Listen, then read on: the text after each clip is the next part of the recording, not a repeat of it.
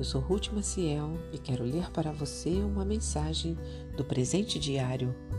O título de hoje é Pela Fé. A cada momento, tomamos decisões pela fé. Quer ver? Lembra-se daquele avião que caiu nas montanhas da Europa há alguns anos? O copiloto, deprimido, decidiu suicidar-se e levou consigo todos os passageiros que tinham embarcado confiando que o profissional era saudável.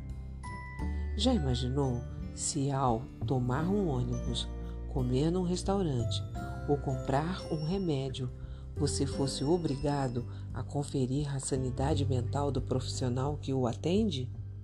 Seria inviável. Assim, exercemos fé o tempo todo embora normalmente sem perceber e nem sempre baseados em Deus.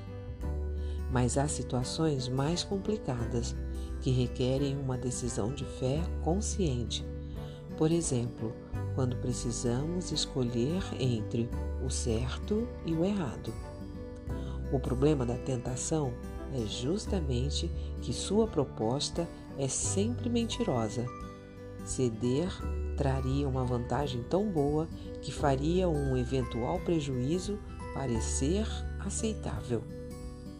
Daniel e seus amigos estavam recebendo uma chance de obter fama legítima, títulos e honras. Mas havia um detalhe nesse pacote de benefícios. Comer as refeições do rei os contaminaria diante de Deus pois os babilônios não seguiam as mesmas regras de pureza alimentar que os israelitas. O que fazer? Quanto mais difícil for a situação, mais fé nos é exigida.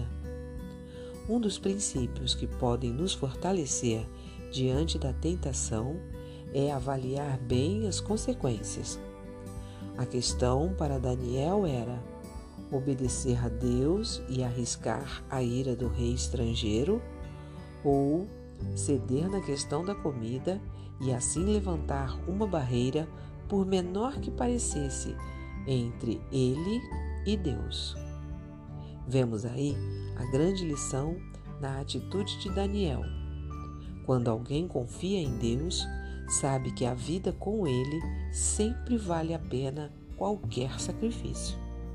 Isso é loucura, pensariam alguns.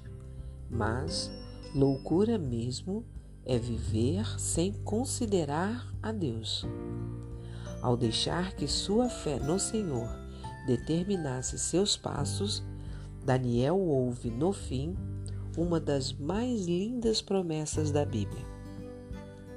Você se levantará para receber a herança que lhe cabe